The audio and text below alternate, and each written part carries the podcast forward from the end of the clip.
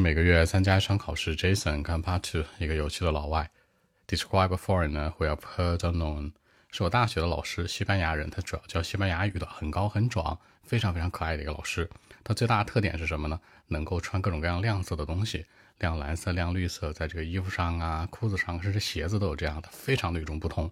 而且呢，他在课上教课非常认真，很搞笑，非常非常具有幽默感，我们都很喜欢他，对我们的这个学习影响非常大。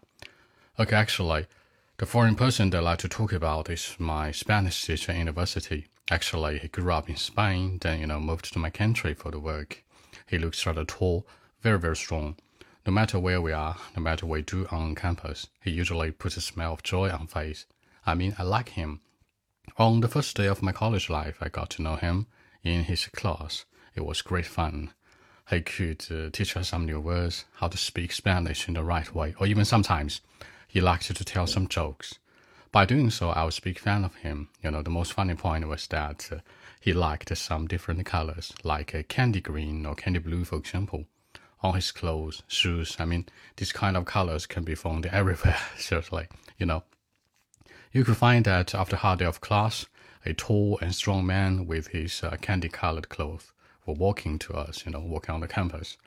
Uh, a different view of my campus too. So this is a funny foreigner that I like to talk about. Of course, he was my teacher. So that's it.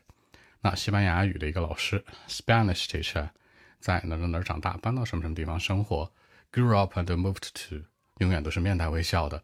He usually puts a smile of joy on face。那亮色月亮绿啊，月亮蓝什么的，candy colors，candy color，那你可以说是亮色，candy green 亮绿色，candy blue 亮蓝色，在学校在校园 ，on my campus，微信 b 一七六九三九零七。